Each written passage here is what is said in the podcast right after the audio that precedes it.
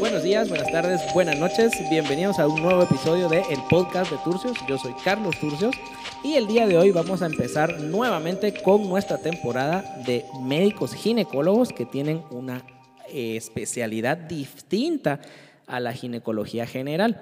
El día de hoy ha llegado el turno de la medicina materno-fetal y para esto invitamos a la doctora Geraldina Orellana. ¿Qué tal, Gerald? ¿Cómo te va? Hola, bien y a ti, ¿qué tal? Bien, bien, muchas gracias por, por aceptar la invitación. La verdad es que eh, no sabía que habías vuelto y, cuando vi que empezaste con, con contenido en, redes, dije, bueno, pues la voy a contactar y vamos a ver ahí tímidamente, vamos a ver si me recuerda. Ah, claro que sí. Pues, eh, eh, había pasado bastante tiempo, yo, yo calculaba que eran nueve años, pero tal vez eran menos por algún congreso o, o algo así.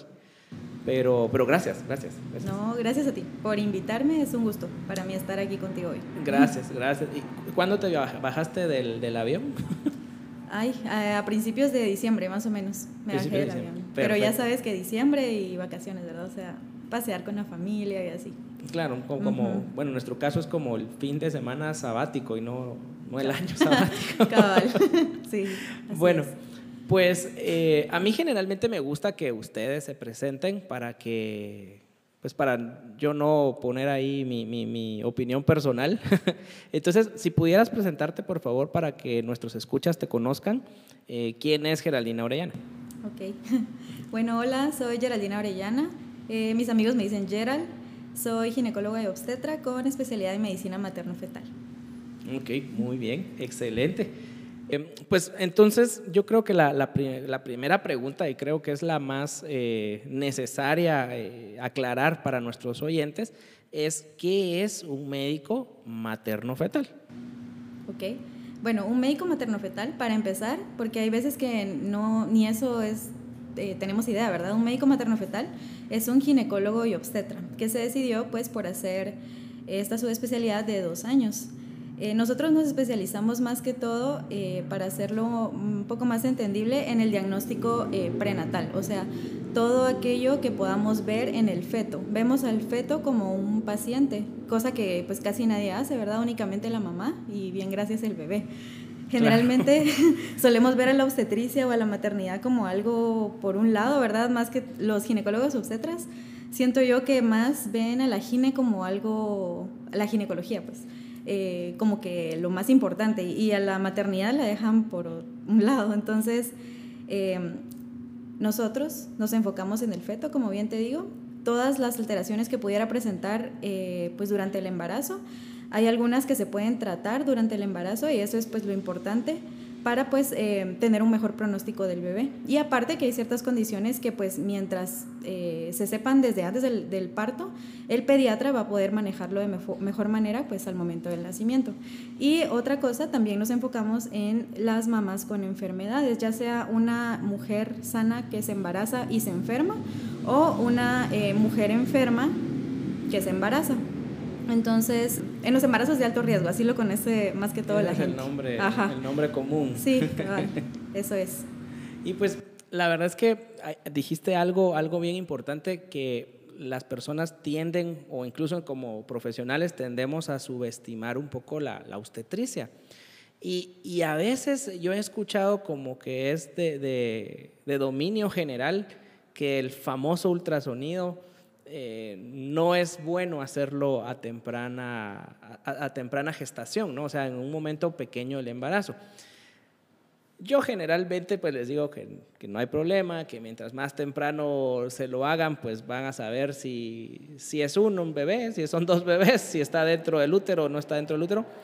Pero ustedes como materno fetal ven más allá de eso, ¿no? ¿Nos podrías hablar un poquito sobre la importancia del ultrasonido en, en el primer trimestre?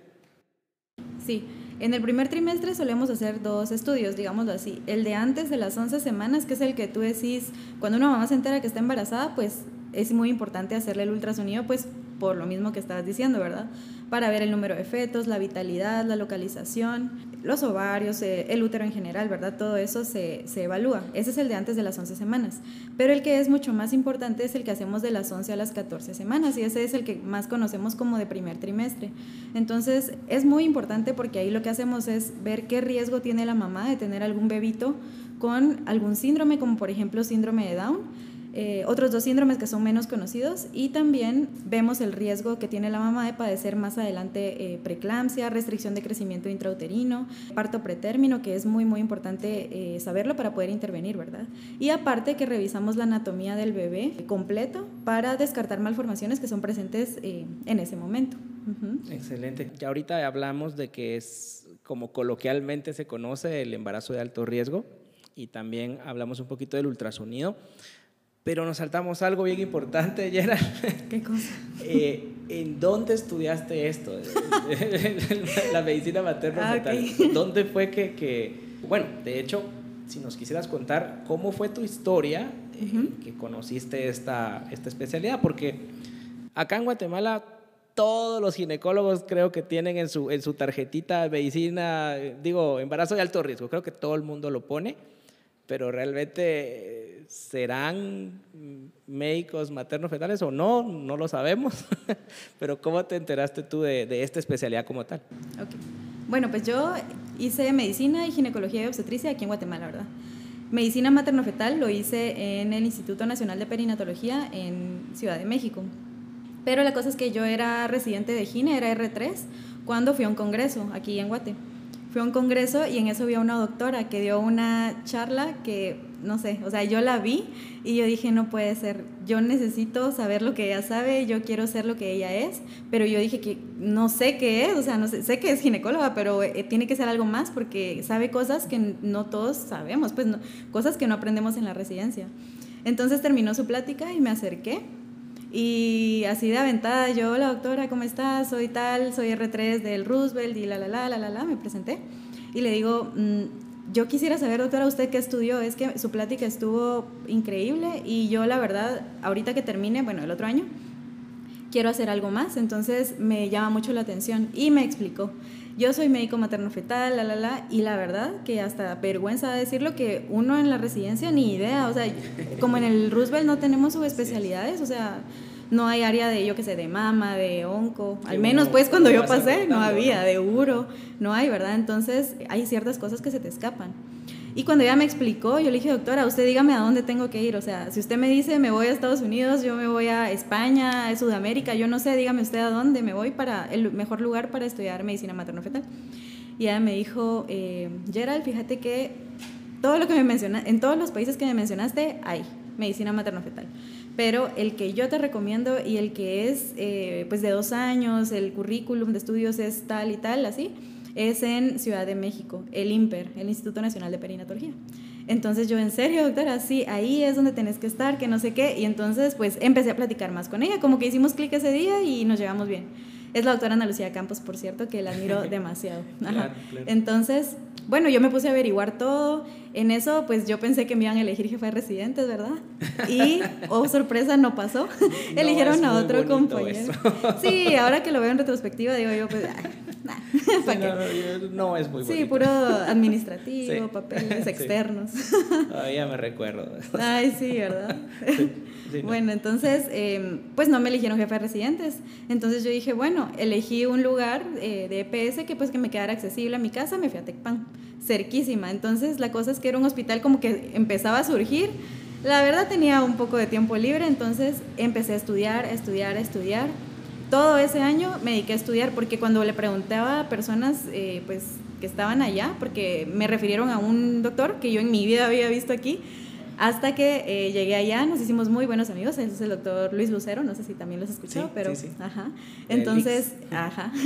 Eh, también yo le empecé a escribir, yo, mire, eh, qué temas tengo que estudiar, que no sé qué. Y me empezó a decir un montón de cosas que yo decía, pero nunca había escuchado yo estas cosas. Y yo, ok. Entonces, por eso fue que ese año aproveché a estudiar.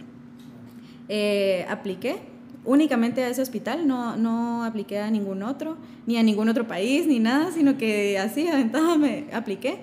Eh, fui a hacer el examen, fue en septiembre del 2019, creo yo. Y eh, pues ya me regresé, ¿verdad? En ese momento que fue a hacer el examen me enteré que había otra de Guatemala. Y según yo, yo era la única. Entonces yo así más como... oponiendo también para Ajá, esa alguien más oponiendo para la... ¿Cuántas plazas da México? Tres. ¿Para extranjeros o para guatemaltecos? No, tres para extranjeros. Ah. Entonces yo dije, ay, a ver qué pasa, ¿verdad? Porque según yo, yo era la única. Y había pues de Nicaragua, de Venezuela, de Ecuador, uy, de un montón de países. Entonces, eh, la cosa es que pues apliqué. Y que sí, en eso salió la lista y quedamos las dos de Guatemala. Las dos de Guatemala, una de Nicaragua y los compañeros de México, ¿verdad? Entonces así fue como, como me fui a, a estudiar allá. Me fui dos años, me quedé después un año trabajando y ya ahorita ya estoy de vuelta. ¿Trabajaste un año en México? Ajá. Eh, ¿Por parte del IMPER? O, No, mis jefes del IMPER, al saber, porque es que tenía otro trabajo de una doctora que tenía también un centro de medicina fetal, y como dije yo, bueno, voy a aprovechar a quedarme porque si me regreso ahorita a Guate, o sea, no voy a poder hacer lo que estoy haciendo ahorita porque cuesta un poco empezar, ¿verdad? Cierto. Y tu clínica y todo eso. Entonces dije, mejor aprovecho a quedarme ya que tengo el trabajo. Y cuando mis jefes del IMPER se enteraron que me había quedado por ese trabajo, me dijeron que si quería trabajar con ellos en su centro de medicina fetal, que ellos también tienen. Y obviamente dije que sí, ¿verdad? Entonces trabajaba en los dos lugares, entre semana. Ok, Ujú. Excelente, no, pues qué, qué bonita historia, la verdad. Hemos platicado con, con otros colegas aquí de que pues eh, duele un poco que en Guatemala no haya otras subespecialidades y que en nuestros hospitales escuela no, no esté estructurado de una forma para que conozcamos este tipo de pues de ciencia, le digo yo, ¿verdad? Y empaparnos un poquito, sino que la mayoría de nosotros creo que ha sido como un poquito como, como autodidacta hasta cierto punto en conocer estas especialidades. Y en el caso tuyo, pues qué bueno que, que- que conociste a Lucero en el camino, pues porque él, él también pasó por, esa, por ese camino, ¿no? De, de- de dejar la, la residencia acá, la jefatura, irse a, a México. Eh, obviamente que buscar dónde vivir, qué comer, qué tan cerca queda del hospital. Sí, eso no dice. ¿Uno turna en, en tu especialidad, Gerald? Sí, sí hacíamos turnos cada cuatro días. Bueno, y como fue lo de COVID, nos cambiaron a hacer turnos cada dos días, pero generalmente es cada cuatro.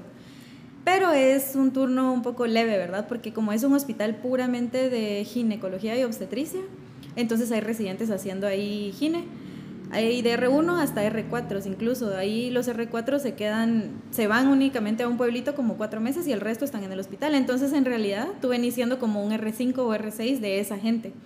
Entonces ellos tienen sus propios jefes, ellos toman sus decisiones, a menos que sea algo que involucre medicina materno-fetal, te mandan a llamar, pero es más bien como interconsultas.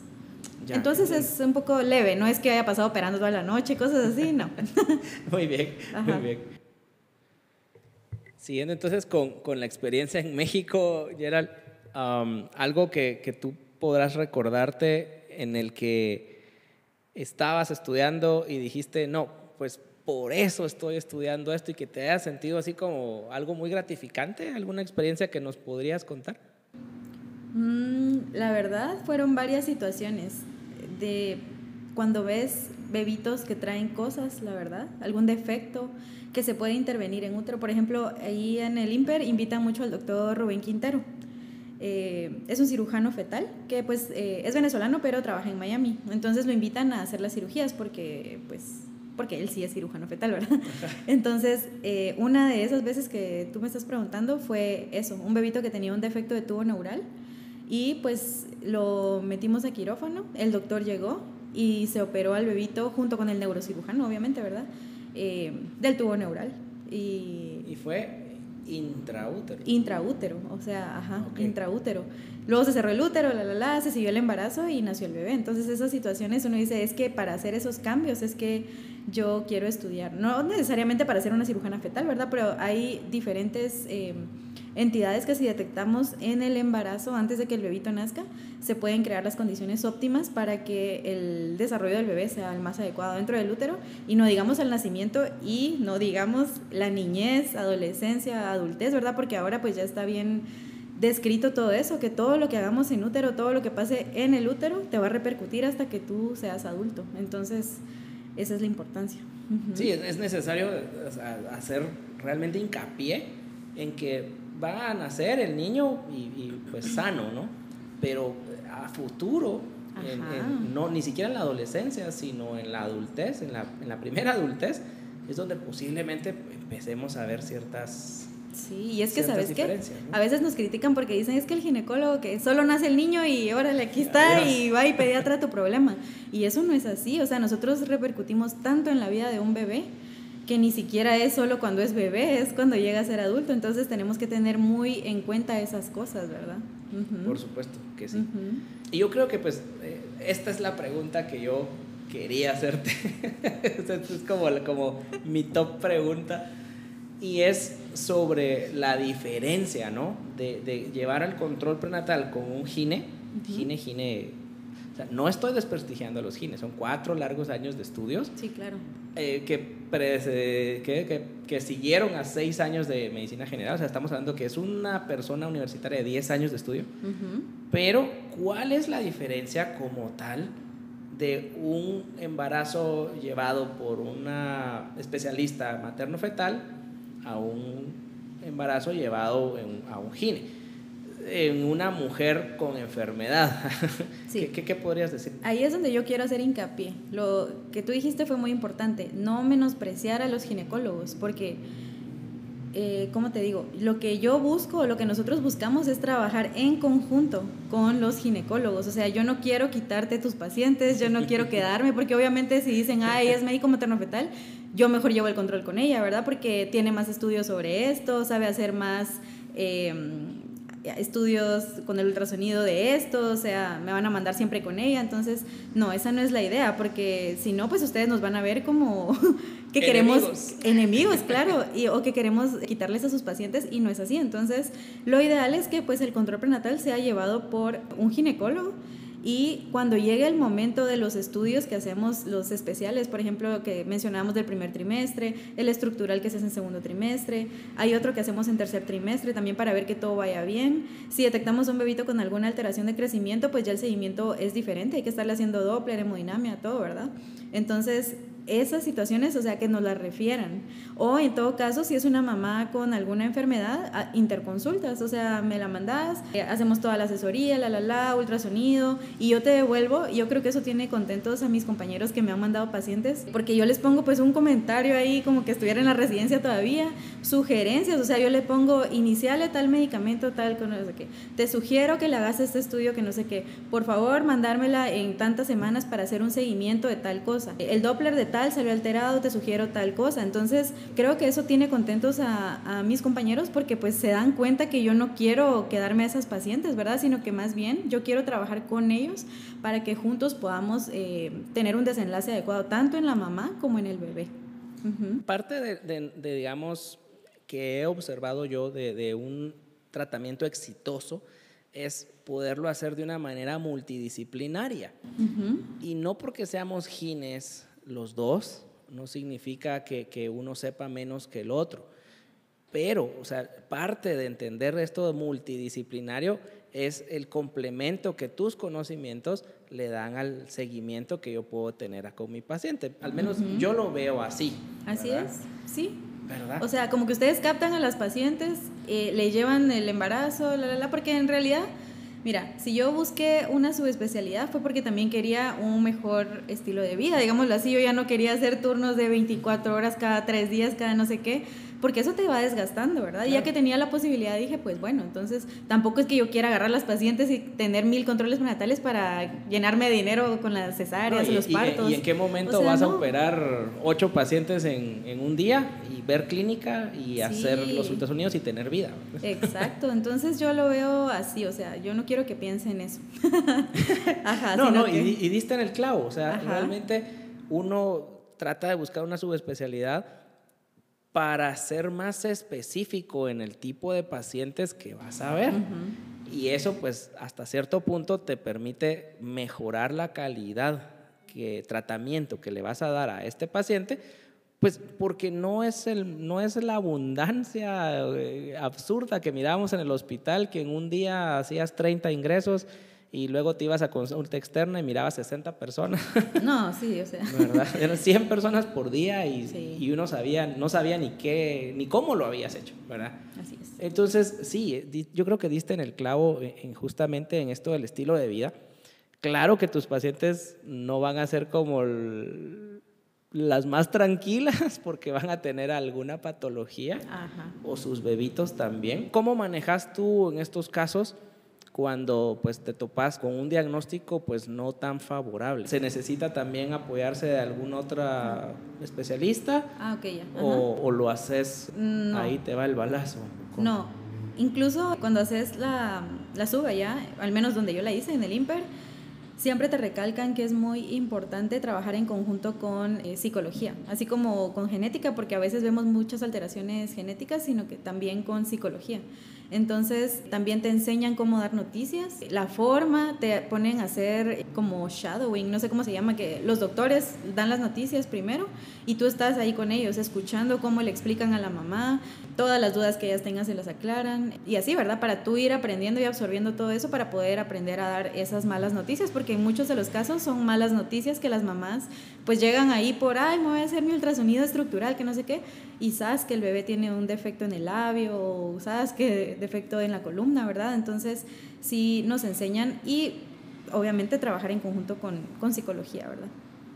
muchas gracias. Ahora diste también en, en, la otra pregunta que yo quería hacerte. ¿Qué?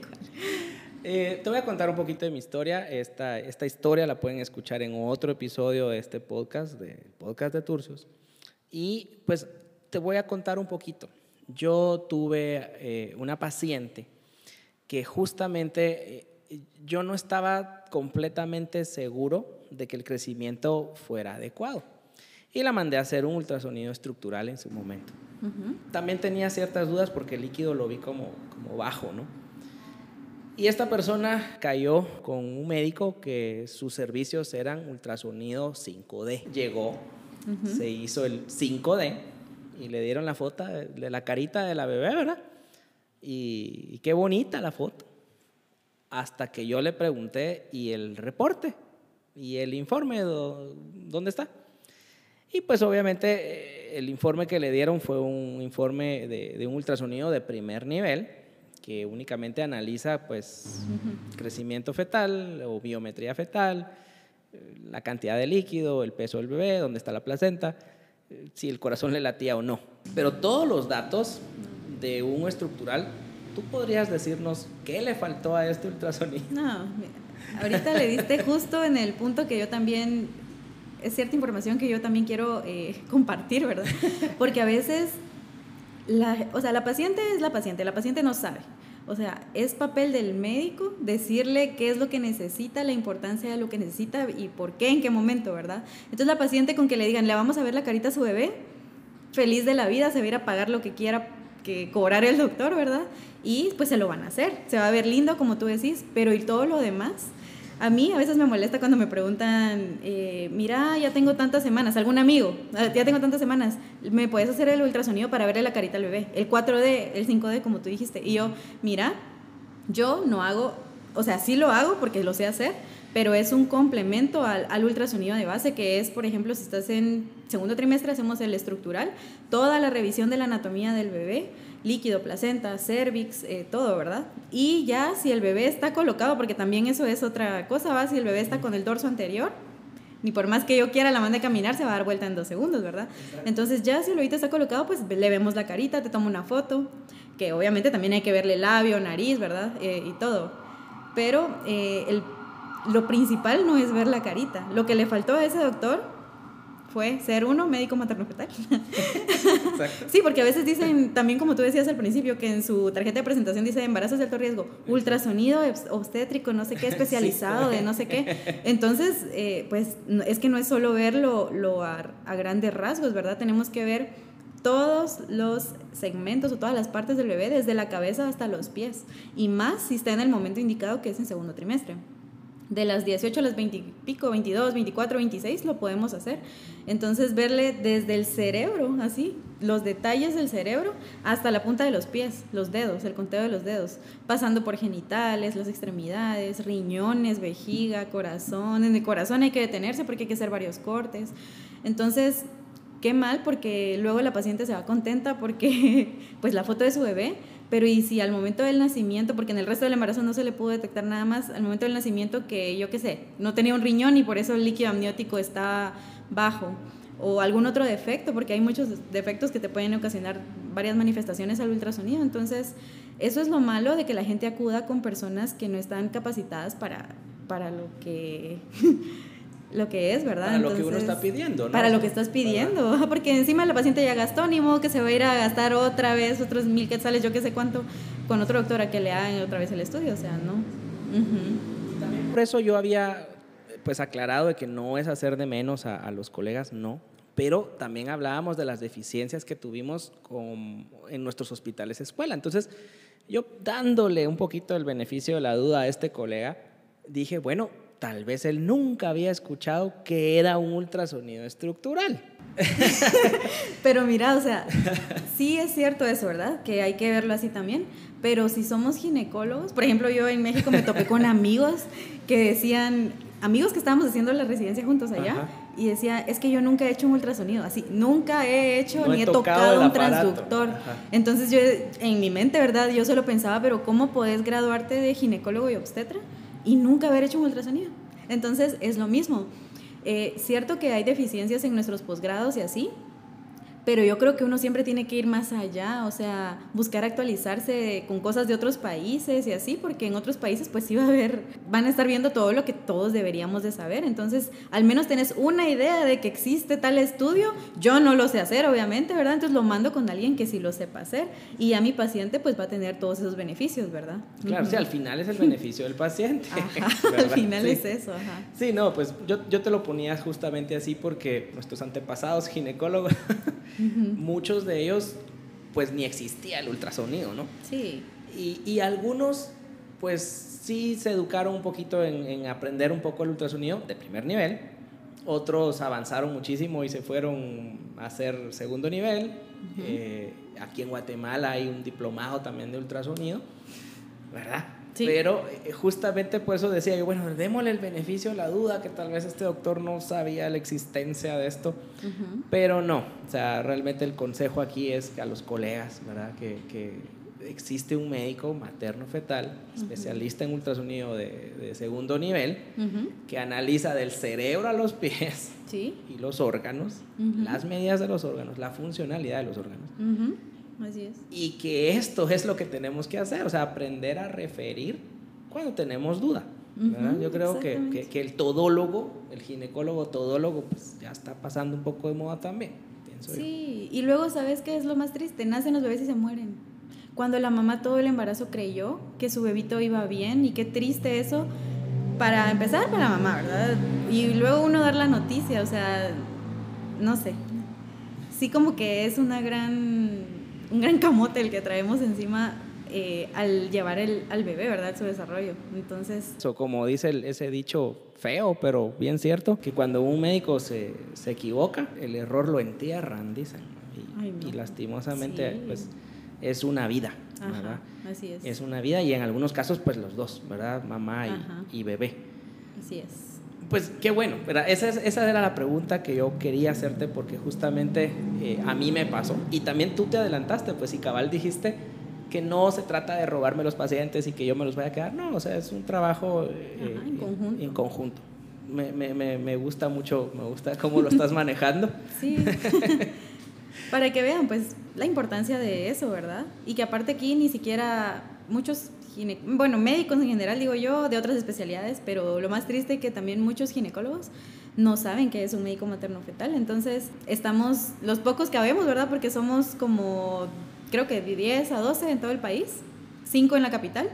Estamos ahí abriendo camino, que ya le tocó también a la doctora Campos, al doctor Yurrita, pues empezar todo eso, ¿verdad? Y ahora que habemos un poquito más jóvenes, estamos también tratando de dar a conocer la subespecialidad. Yo por eso también me decidí a abrirlo de las redes sociales, porque digo, bueno, para que mis compañeros también vean todo lo que yo sé hacer y puedo hacer y, y así, ¿verdad? ¿Qué características tendría que tener un ginecólogo para decir, estoy hecho para seguir materno-fetal?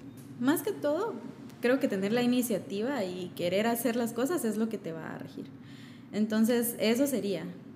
Segundo, pues a mí, porque yo desde que empecé ginecología lo que me fascinaba era el embarazo y el bebé. O sea, por eso fue que yo me incliné más, pero ya sabes que hay gente que dice que No, ¿verdad? Que lo, el bebé no es lo suyo, sino que más que todo la gine. Entonces por eso se van que hacia otras ramas, pero yo digo que si alguien quiere ser eh, especialista en medicina materno-fetal, primero tener la determinación y amor hacia el embarazo, la mamá y el bebé. sí. Muy bien. Pues muchas gracias, Gina. La verdad es que nos abrís un, bastante el conocimiento. Ya sabemos en dónde se puede estudiar, sabemos cuánto tiempo es, qué características tenés que tener para, para no, bueno, si hiciste la inversión y te fuiste y demás, pues no vas a dejar como que la toalla, pero, pero tal vez no estabas como muy seguro de querer hacer eso. ¿Verdad? Y, indirectamente nos dijiste que si no han tocado nunca un ultrasonido en su vida, pues también pueden ir a estudiar y aprenderlo eso ahí. O sea, sí ah, sí, claro. sí se puede. Se graduaron mis compañeros. Sí, así es, así es. Y hacen diagnósticos.